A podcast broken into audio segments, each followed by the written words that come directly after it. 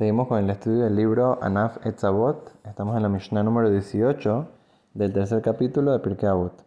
Nos enseña el gran sabio Rabbi Akiva en la Mishnah.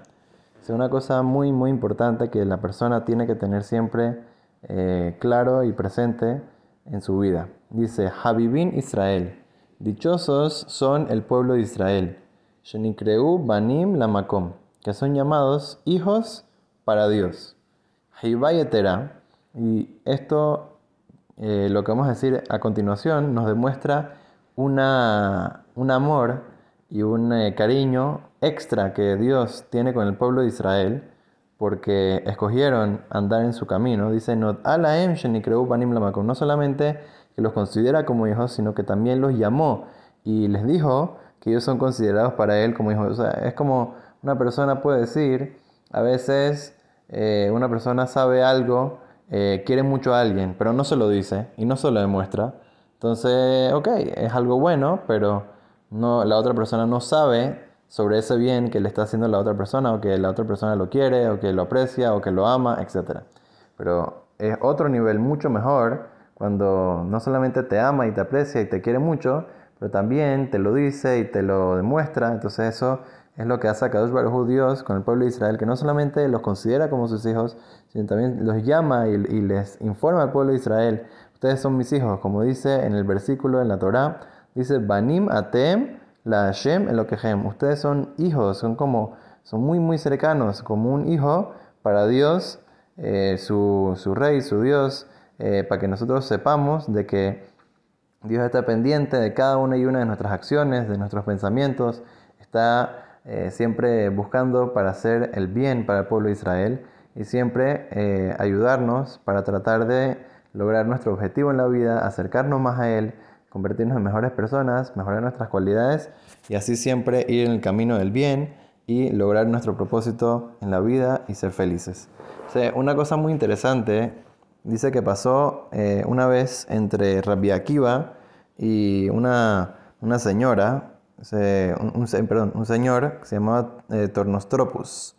el señor Tornostropus le preguntó a Rabbi Akiva, dice, eh, ¿qué pasa con el pueblo de Israel? ¿Por qué, por qué tú dices que ellos son eh, considerados muy, muy, queridos por Dios, son como los hijos de Dios? No es verdad. ¿Cómo puede ser que hay tantas personas en el pueblo de Israel que Hazitos están pasando época muy difícil? Eh, son gente que se esfuerza mucho y no, no, les va bien en el sustento, tienen, eh, tienen con mucha dificultad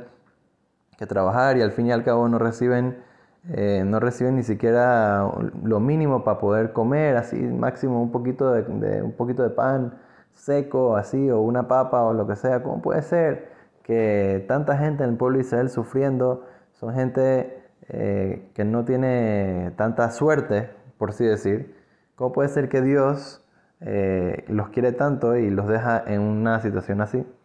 Entonces Rabbi Akiva le dijo, mira, ¿quién ayuda a esa gente pobre?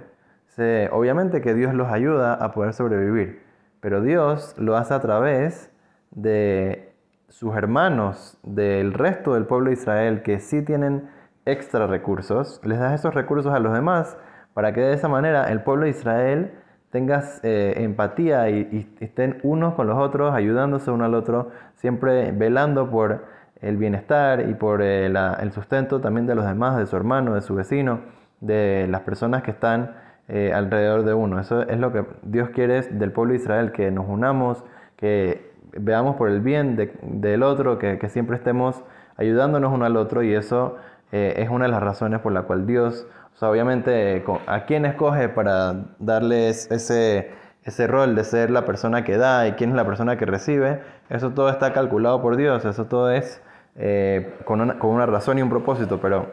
lo está haciendo Dios por el bien y por la unión del pueblo de Israel. Entonces, eh, este señor le dice a Rabbi Akiva, ¿cómo puede ser que estás diciendo eso? Entonces, si Dios en verdad, eh, verdad los quiere, ¿okay? y, quiere que ellos estén en una situación eh, difícil y les quita el sustento, entonces, ¿cómo puede ser? O sea, imagínate que hay un rey que le ordena que uno de sus sirvientes nadie le dé de comer. Y viene una persona y le da de comer. Entonces se pone bravo con él. Entonces dice, no, tienes que entender de que tú estás haciendo un ejemplo mal, porque si digamos que el rey le dice a sus sirvientes, nadie le debe comer a mi hijo, y viene una persona y le da de comer, entonces no es que el rey se va a poner bravo, porque el rey en verdad quiere que alguien le dé comer, solamente que no quiere que, seas, que sean tal vez eh, sus sirvientes más allegados,